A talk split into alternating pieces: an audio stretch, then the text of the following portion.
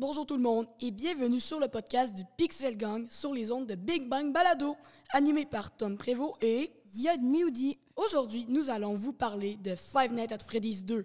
Mais Tom, c'est quoi Five Nights at Freddy's 2 FNAF est un jeu d'énigmes et de logique avec des animatroniques qui veulent vous sauter au visage. En plus, vous devez garder des batteries, sinon c'est la mort. Préparez-vous car on va avoir bien du fun.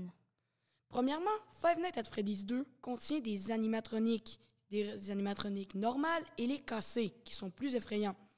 Un des plus effrayants est bien et bien Bonnie cassé, car il lui manque une partie de son visage et on peut voir ses yeux rouges qui flashent dans le noir. Il n'y a pas que lui qui est cassé, il y a aussi Chica, un poulet qui fait que manger. Et lui, il lui manque ses deux bras. Mais ne vous inquiétez pas, il n'a pas de sang, c'est des robots, je vous le rappelle. Il y a aussi Freddy, le personnage principal. Lui, il est juste trop vieux et amoché, donc c'est pour ça qu'ils l'ont mis aux ordures. Il y a aussi un animatronique spécial qui s'appelle Foxy. Lui, il résiste au masque, donc il peut vous reconnaître derrière le masque. Habituez-vous à entendre FNAF parce que c'est la- l'abréviation de Nights at Freddy's. Oh oui, et dans FNAF, vous ne bougez pas. Vous n'avez que des caméras et un masque à votre disposition. Le masque, c'est pour pas que les animatroniques vous reconnaissent. Ziad, je vais te laisser continuer. Merci. Moi, je vais parler spécialement de la boîte à musique. Il y a un élément très important du jeu. En effet, la boîte à musique contient Poppet. Poppet qui est un animatronique comme une poupée, d'où son nom, et qui fait très peur. Et ça peut même vous procurer des hallucinations, dans le jeu bien évidemment.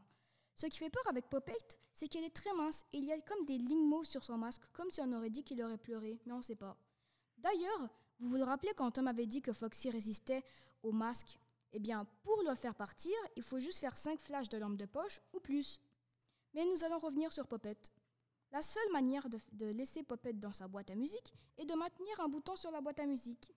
D'ailleurs, si vous avez peur que Poppet sorte de la boîte à musique, il y aura le jumpscare et tout ça, en fait, dans votre caméra, il y aura un petit point d'exclamation qui dira que la boîte à musique est bientôt ouverte. Je voulais juste préciser que FNAF 2 est un jeu très très très dur.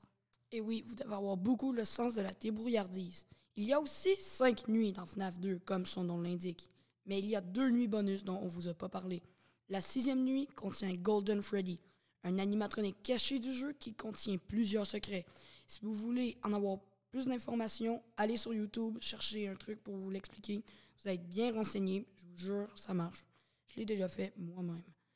Il y a aussi Balloon Boy. Lui, il est juste un petit peu, il vous écœure, il est énervant parce qu'il y a un petit rire euh, fatigant, un petit peu arrogant, puis il vous gruge les batteries. Donc c'est pour ça que je vous dis qu'il faut faire attention parce que lui, il vous gruge les batteries, puis vous ne pouvez plus utiliser votre enveloppe de poche pour éloigner Foxy. Donc c'est la mort, comme je le disais au début. Et je voulais juste ajouter qu'en fait, euh, Balloon Boy, il peut en passer par les, une, des deux, une des deux bouches d'aération et parfois en dessous de la table. Mais en dessous de la table, c'est un easter egg qu'on va parler dans un futur podcast. Et oui. Maintenant, on va vous parler des qualités du jeu pour vous convaincre ou pas de l'acheter. Moi, perso, je, trouve que le jeu est vraiment très beau, même si, c'est très vieux quand même comme un jeu, mais genre pas 1900, mais c'est vieux quand même. Le jeu, il est assez dur, c'est un jeu d'horreur, comme vous l'avez rendu compte, et je proposerais ce jeu aux 10 ans et plus, parce que peut-être que vous avez 9 ans en ce moment à écouter ce podcast, et vous allez dire que ce que je vais dire euh, juste après, c'est du n'importe quoi. Mais moi, je trouve que les enfants en bas de 10 ans croient plus les choses, c'est-à-dire ils vont se dire... euh, Oh, mais ça existe là, peut-être mes parents vont m'apporter tout ça. Ben non, ça n'existe pas. Donc, au plus des 10 ans, ils vont plus comprendre que, ça, que c'est un jeu et que, ça, que tout n'est pas réel en fait. Ben, le jeu est très bien. Même moi, j'ai déjà joué et le jeu est assez compliqué en soi. Même si vous êtes un professionnel des jeux d'horreur, il se peut que vous échouez plusieurs fois. Mais on vous a dit qu'il y avait des normales aussi. Ce sont juste les toys. En fait, ils sont juste kawaii, ils sont vraiment beaux et mignons, mais ils sont aussi dangereux que les brisés. Aussi, le jeu est quand même long, car c'est impossible que vous échouez, ou presque, car c'est impossible que vous échouez pas une nuit au moins, parce que c'est quand même compliqué, puis il y a plusieurs animatroniques sur le, ben, le même jeu, quoi. Puis aussi, euh, il y a Mangle, c'est un animatronique qu'on n'a pas parlé. Donc, imaginez-vous Foxy, qui est un renard, qui est rose et blanc, comme couleur euh, manga, puis fille, puis tout. Puis imaginez-vous tout brisé avec une tête de robot comme bras. C'est vraiment étrange. Aussi, le jeu est quand même beau en soi. C'est sûr que les graphiques sont pas en- comme euh, dans les années euh, comme euh, c'est pas des, des graphiques récents, c'est vraiment des graphiques, genre, c'est pas la perfection. Mais le développeur Scott Cawthon a fait plusieurs suites et c'est un très gros univers rempli de théories et d'easter eggs. On va en parler dans un autre podcast, bien évidemment. Et moi, je trouve personnellement que, comme Tom l'a dit, c'est un très gros univers et le jeu m'a cassé le cerveau avec ses théories et ses secrets.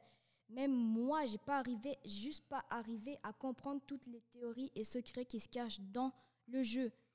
Et si vous voulez plus de détails pour euh, les théories et secrets, juste allez sur YouTube, écrivez Five Nights at Freddy's théories ou secrets. Puis vous allez trouver plein, une tonne de choses qui va vous renseigner sur le jeu. Et oui, nous n'avons pas parlé de la septième nuit. La septième nuit est la Custom Night. Vous allez pouvoir choisir qui est l'animatronique. Vous allez devoir surveiller ou garder. Car vous pouvez choisir s'il y a que les normales, que les cassés, un petit peu de normal, un petit peu de cassé, etc. Aussi, le jeu ne coûte pas très cher. Il coûte juste 12 plus les taxes. Il peut coûter jusqu'à 15 mais c'est quand même un bon jeu. C'est un bon achat. Et euh, moi, même si j'ai pas le jeu, j'ai regardé des gameplays et j'aimerais vraiment ça l'essayer.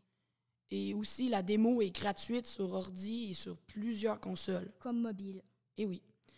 C'était la fin du podcast du Pixel Gang.